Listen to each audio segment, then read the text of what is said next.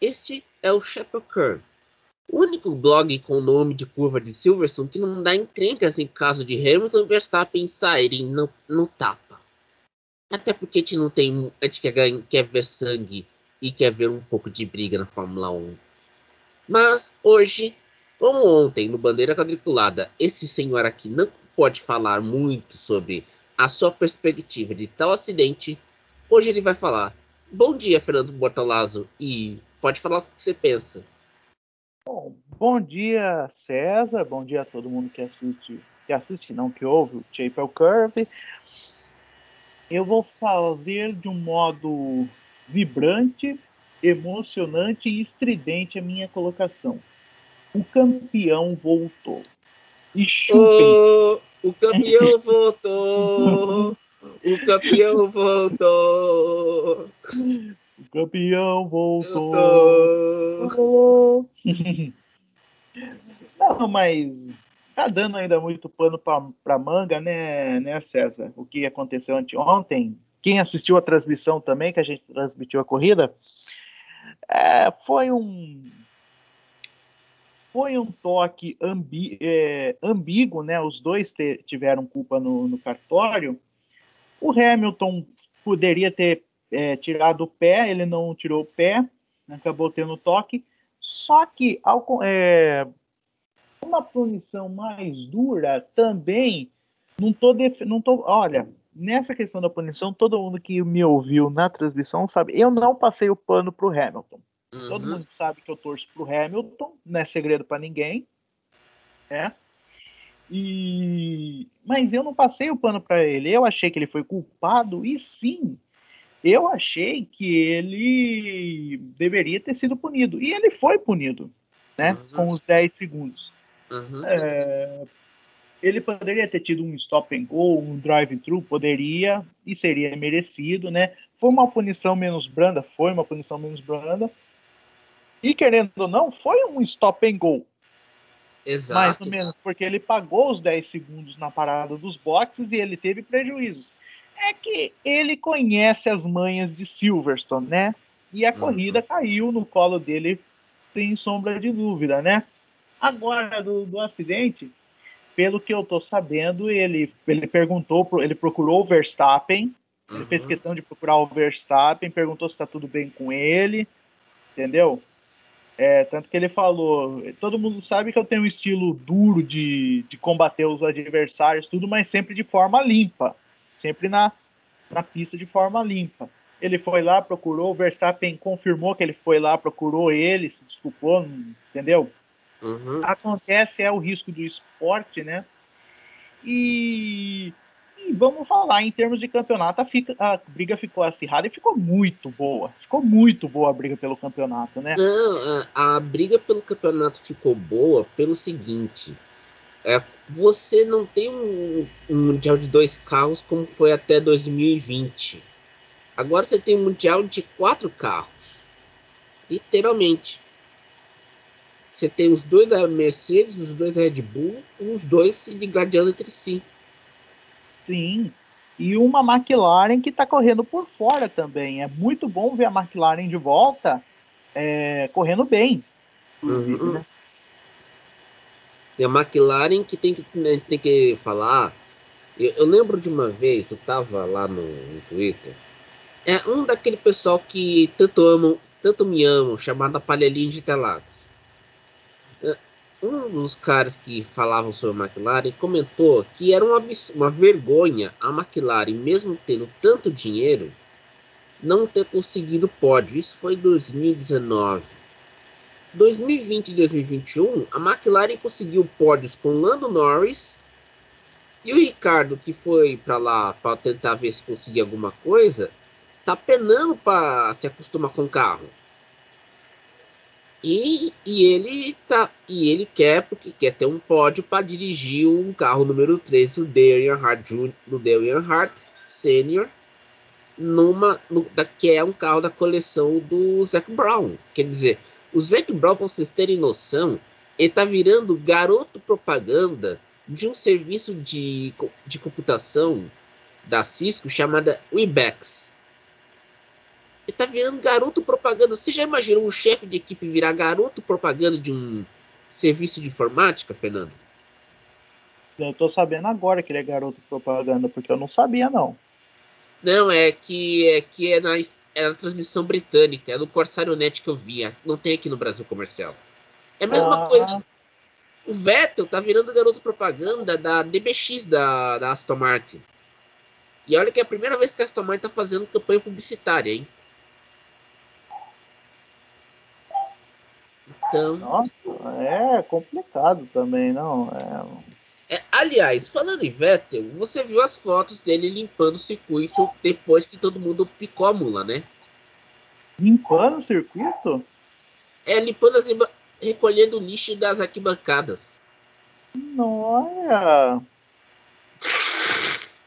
Isso daí é. Isso daí é de se aplaudir, cara. Ah, mas também ele quis dar uma moral, né? Não, mas você. É que, é que você fala que o Vettel é um ex-piloto em atividade. É um ex-piloto em atividade. Eu não mudei ainda a minha, minha tese. Eu não, ainda não mudei minha, a não mudei, te... não, não vou mudar meu pensamento. É um ex-piloto de atividade. Não, mas aí entra o seguinte, o Vettel, acho, é, tinha uma dúvida que estava ficando careca por causa do, do boné. Essa dúvida foi desfeita, ele tá com cabelo, tá? É, transição capilar também, né? Quer, quer ver que ele foi naquelas clínicas que põe cabelo na cabeça para evitar. É a nova peruca. É a nova peruca, gente. Ah, é verdade. Não, eu fiz transição capilar. Peruca do século XXI. É, e você não precisa comprar aquela peruca bonita, tem que fazer disfarce e tal. É. Hum, que coisa. Mas, voltando. Ah, como o Zac Brown fez o comercial para Cisco com o seu sistema IBEX, que é anunciante da Sky Sports da F1 do Reino Unido, ele está conseguindo remontar a McLaren e ele já fez teve dois aportes, tanto da, do fundo de investimentos do Bahrein, como um aporte de 500 milhões de um fundo de investimentos da Arábia Saudita, visando 2022. Sim. Você acha que a McLaren em 2022 vai dar o pulo do gato e conseguir fazer um bom carro para disputar vitórias, pelo menos?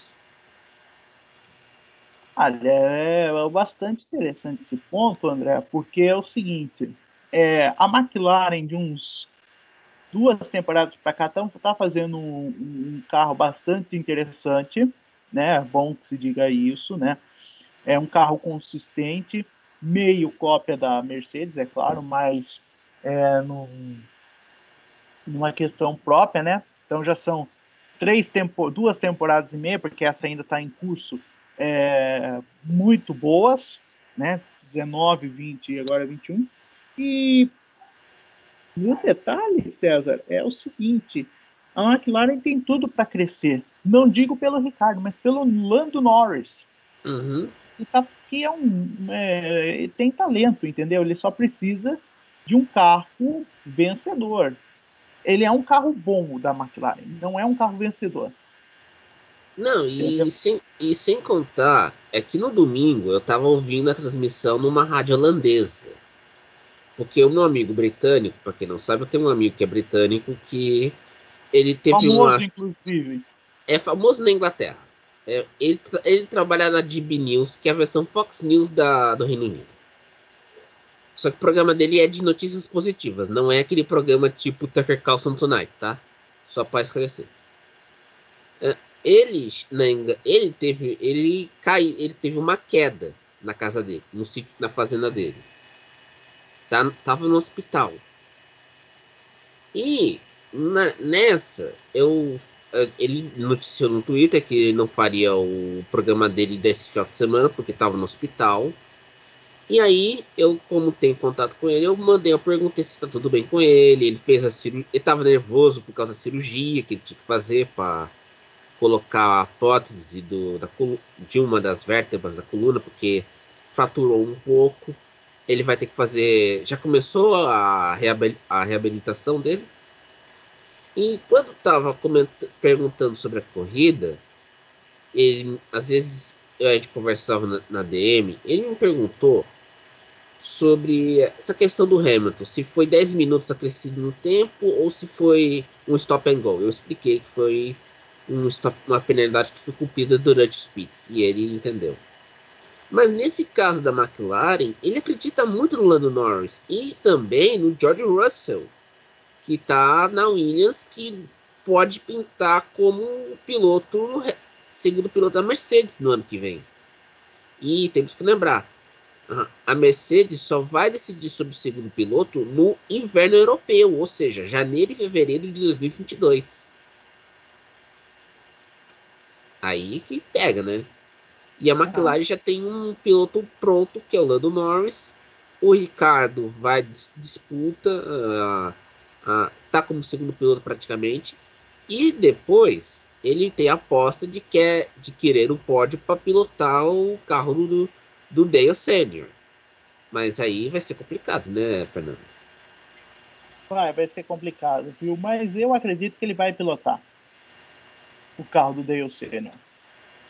Agora a pergunta que faça: qual é o carro do Dale Senior que o Zac Brown tem na coleção? Se for aqueles quadradinhos dos anos 80, até que vai, né? Ah, todos os carros da NASCAR são, são maravilhosos. Eu sou suspeito para falar que eu gosto demais de, de NASCAR, né? Se eu não estou enganado, acho que o carro que o Zac Brown tem na coleção dele, é, eu acho que é o carro do, do título do Dale Senior, acho que de 87, se eu não me engano. É o carro número 3 da Richard Childress, só que com o patrocínio dos jeans Wrangler, aquele carro azul ah, eu conheço esse carro, já vi. É quadradinho, é um Camaro quadradinho. Eu vi esse carro. Não, não, está redondamente enganado. Era um Monte Carlo. Ah, é verdade, é Monte é um Carlo, não era é Camaro. É um Chevy Monte Carlo. Engraçado porque 87 foi o último ano que ele usou as cores azul e amarela, né? A partir de 88, César, que nasceu o carro preto com detalhe cinza, patrocinado pelos serviços da GM americana, que é a Goodwrench, né? Uhum. Que é uhum. aquele mítico carro, o mítico carro preto número 3. Não, né? e, e, tem outra. Uh, esse, esse carro de 87 é o último que não, que não tinha aquela placa redutora de potência. Sim. Porque tem que explicar. A placa redutora de potência foi posta na, na, na NASCAR após o acidente do Bob, do Bob Allison em, em Talladega em 87. Que arrebentou a proteção da, da pista. Foi um acidente feio para burro. E naquela corrida, quem venceu a prova foi o filho dele. A primeira vitória do Dave Allison. Foi em Talladega. Dave Allison, né? Dave Allison primeira vitória dele foi em Talladega. Naquela, quando o pai teve aquele acidente. E é, naquela época era um Ford Thunderbird que era o carro dele. Sim. Aliás, o no Dave Ellison finado, né? Porque ele também já não faz mais parte é, desse mundo, né? É, tem que explicar. Ele morreu em 93 no acidente de helicóptero. Em Talladega. Exatamente. E o um ano que levantou o voo, não durou muito e caiu lá mesmo dentro do autódromo. Não. E outra, uh, você sabe quem era o chefe de equipe do Dave Allison? Sim. Era o Larry Reynolds, que agora é comentarista da Fox americana. Era o chefe de equipe dele. Sim. Ele corria pela equipe do Robert Yates, se eu não me falha a memória. Oh, boa memória. E, e, e aquele carrinho, para quem não o Monte Carlo que o Fernando citou, era um carrinho rápido para burro. Por quê? Era um carrinho quadrado e o centro de gravidade era muito baixo comparado aos Thunderbirds e aos Pontiacs e os Oldsmobile. Até a Dodge também, que estava lá. Era um carrinho com centro de gravidade muito baixo, era rápido pra caramba.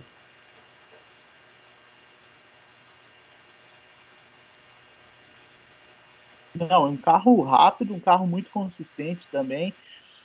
era uma boa briga, né? Porque tinha os, os Buicks, os Regals, né? Os Oldsmobile, se não me falha a memória, acho que era o 442.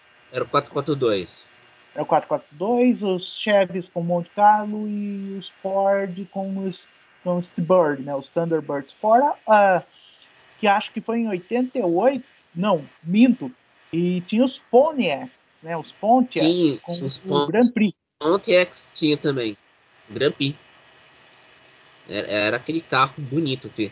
Aliás, tem no, tem no YouTube, se vocês acharem 1988 Daytona 500 ou Talladega 1977, vocês acham esses carros na transmissão.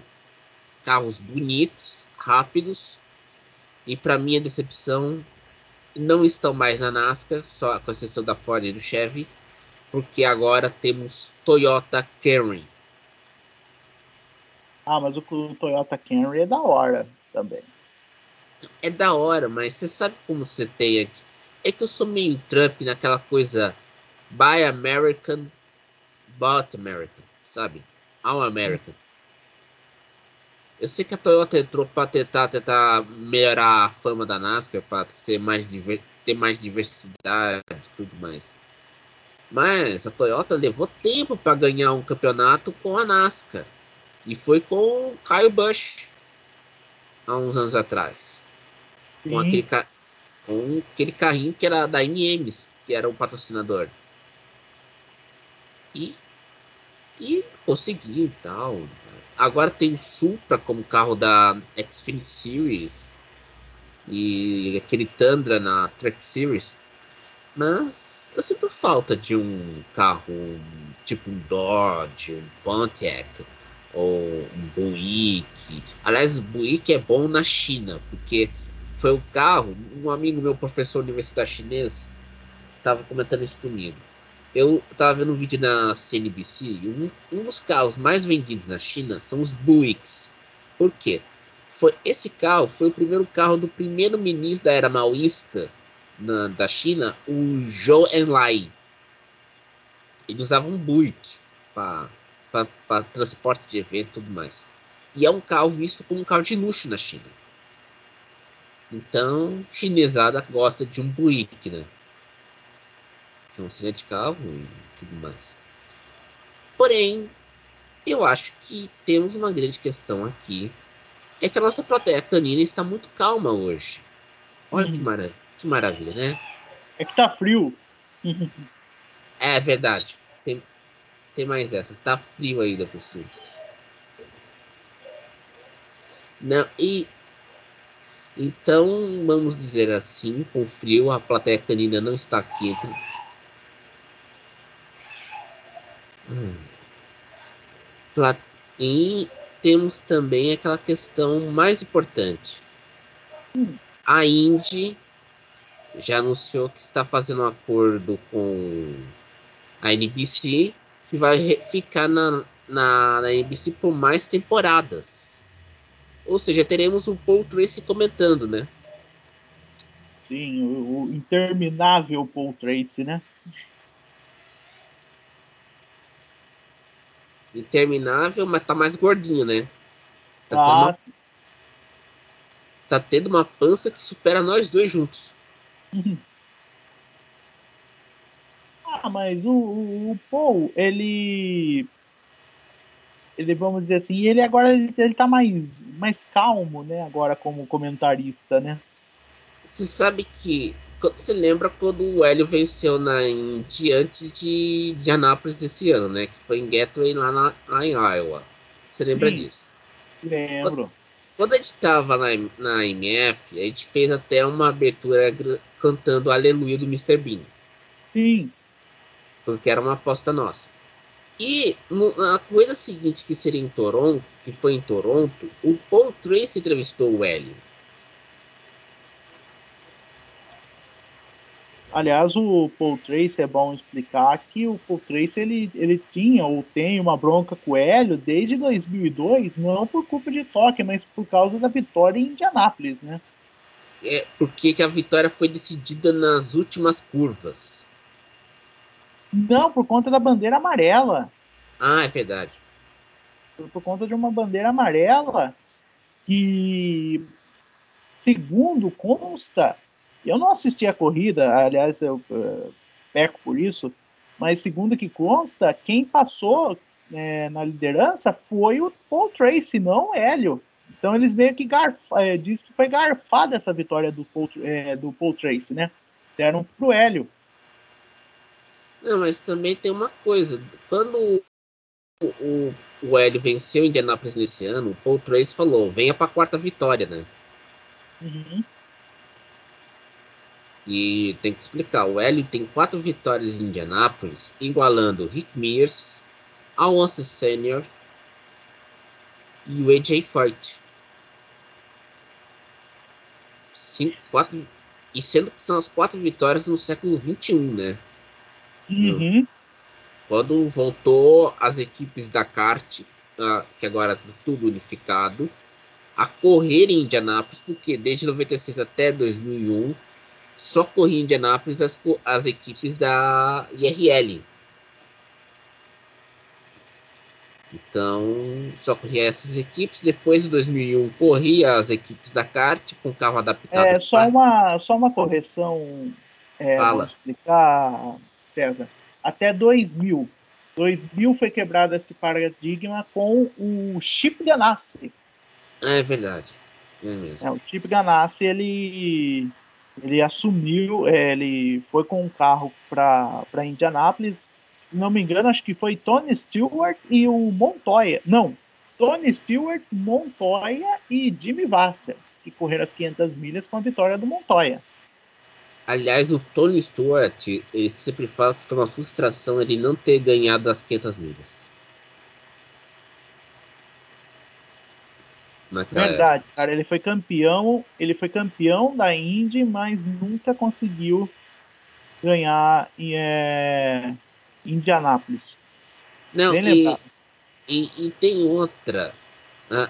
O, o Tony Stewart desencanou tanto de Indianápolis que eu lembro quando eu assisti a NASCAR no Corsário Net, porque eu não tinha TV para assinatura aqui, na, aqui em casa, eu sempre vi os comerciais da Mobil, que é que um dos, um dos garotos propaganda era o Tony Stewart.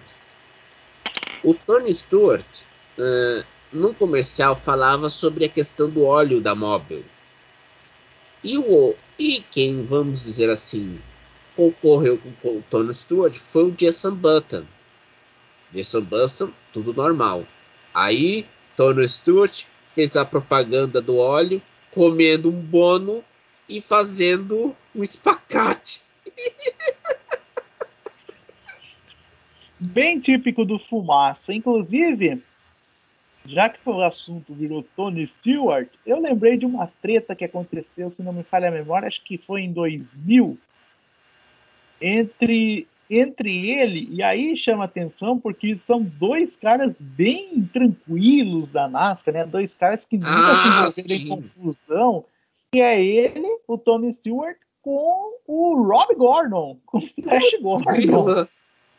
É, então, os dois brigaram, por incrível que pareça. Foi uma das coisas que, que eu falei, mas como assim? Né? Dois sujeitos calmos, tranquilos, não, não brigam com ninguém, praticamente, né? Não, você lembrar aquela vez que o Tony Stewart queria meter a mão no Joey Logano depois de uma corrida. Sim. Ah, ah, sem, o Tony Stewart brigando é uma maravilha, sabe por quê? Porque como ele é gordinho, ele para correr é rápido e ele enfia a panca mesmo, ou seja, enfia a mão. Não é qualquer um que segura ele, não, quando estão brigando. Não, não. Não é qualquer um que segura esse homem. Quando ele estava na ativa, acho que quem supera ele é o Clint Boyer e o Jeff Gordon. Quando os dois brigaram uma vez em, em Sonoma. O, o Clint Boyer estava correndo tão rápido que queria esganar o Jeff Gordon. Tá virando porradaria NASCAR naquela oportunidade. Agora os dois o Jeff Gordon estava como comentarista da, da Fox americana. E nesse ano anunciou que ele, ele, parou de ser comentarista depois que o Clint Boyer entrou no lugar do Darrell Aldrip. Aí, rapaz, só durou uma temporada. Porque depois o, o Gordon anunciou que vai ser vice-presidente de competição da, da, da Hendrick Motorsport. Sim, é. É, porque os dois não se dão, né, na verdade, né? Ele e o Clint Boyer. E me espanta o Clint Boyer já ter parado já, né? Não, é, eles não se dão, mas eu acho que também, acho que eles não, eles convivendo lá na cabine, o Mike Joy, que é meio gordinho, teve que tinha que apartar os dois em certa hora, porque os dois não se dão bem. Aí, aí chega a oportunidade para o um emprego lá na, na Hendrick Motorsport, seria a primeira oportunidade picou a mula. Agora não se sabe quem será o segundo comentarista da Fox. Porque, o, para quem não sabe, quando o Jeff Gordon se aposentou em 2015, ele era companheiro do Devil Waltrip. E os dois tiravam sarro um do outro. Antes do Devil Waltrip se aposentar em, a, em 2020. Aí em 2021, para tirar sarro da briga entre os dois, levando a esportiva, a Fox fez o comercial de um, o Jeff Gordon indo, pra, indo no elevador enquanto o Pit Boy correndo numa escada. Hum. Até o comercial ia bem, tudo bem.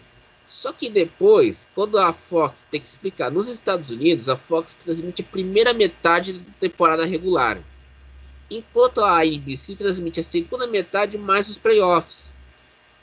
Quando terminou a, a metade da Fox, chegou o Jeff Gordon anunciando que iria se aposentar de comentarista e fazer ser vice-presidente de competição da Hendrick Motorsports. E os dois não se dão bem mesmo. Vocês têm noção? Acho nem com essa questão dos dois entrarem na Fox, os dois não se dão bem.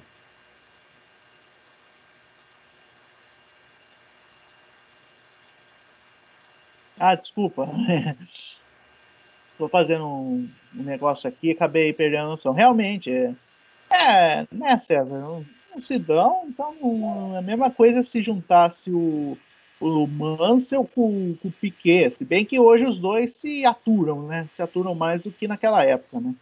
Mas naquele comercial daquele Ford Focus, os dois se aturam bem. Só que dá detalhe. Quando o, Piquet, quando o Mansell ganhou o título em 92, com aquele carro do outro mundo, aquela Williams, ele na primeira oportunidade picou a mula da Fórmula 1 e foi para a Indy disputar a oval. E ele quase ganhou Indianápolis em 93 por causa quase quando quase ultrapassou o Emerson Fittipaldi naquela oportunidade.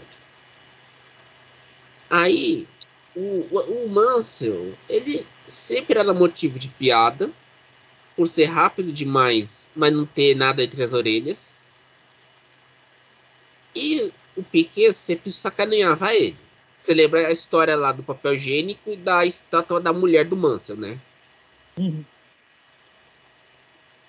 não tinha, o Mansell não tinha sossego. Era o que se chamava hoje de bullying naquela época. E teve outra. A Williams, por causa disso, ficou no lado do Mansell. Enquanto o Piquet tinha que montar o carro sozinho, praticamente.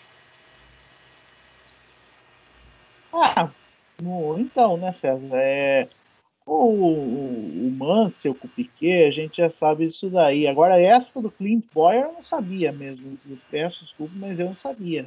Que o Clint Boyer e o Jeff Gordon não se davam. Não, é que.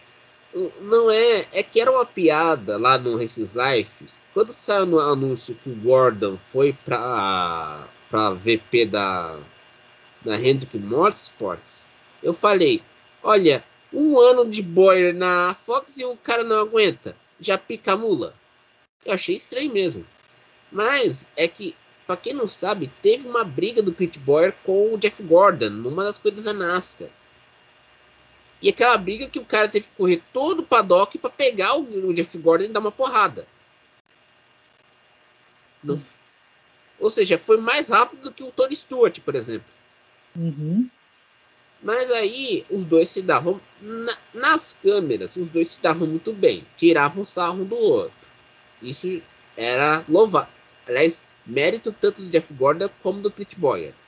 Mas quando no final da temporada, um dos dois anunciou que essa. Como o Jeff Gordon é o cara mais experiente da equipe da Fox, na questão de comentário, ele anunciou que ia para Hendrick. Aí todo mundo fala, cria aquela teoria da conspiração dizendo que os dois se davam bem e tudo mais. Mas na verdade é que os dois, cada um tomou seu rumo. E o Jeff Gordon, quando não tinha muita corrida na NASCAR, ele já substituiu o Dale Jr. Quando o Dale Jr. teve aquela conclusão cerebral. Então ele gosta de ficar na pista, ele não gosta de ficar na, na, na cabine comentando. Sim, sim, verdade. Eu lembro disso daí quando. Acho que foi 2017, se não me falha a memória. Quando teve foi, foi 2017, quando o, o, o Dale Jr. teve a conclusão, ele não podia voltar, e aí o Jeff Gordon assumiu o carro da Hendrick, o, o 88. Isso. É estranho, né? Jeff Gordon correu com 88, ele praticamente a carreira inteira correu com 24, né? Uhum. Correu com 24 e ganhou quatro títulos com 24, né? Tanto nos anos 90 e, e na último ano de temporada ele quase conquistou o quinto título, né, tá? Era, era, era, era um grande piloto até. Mas é por hoje, pessoal. Voltaremos semana que vem, se caso nenhum piloto queira brigar na porrada, na mão, sair na mão, nos punhos, dando uma de rock balboa. Né, Fernando? Exatamente. Gente, um grande abraço para todo mundo e até a próxima. Até a próxima.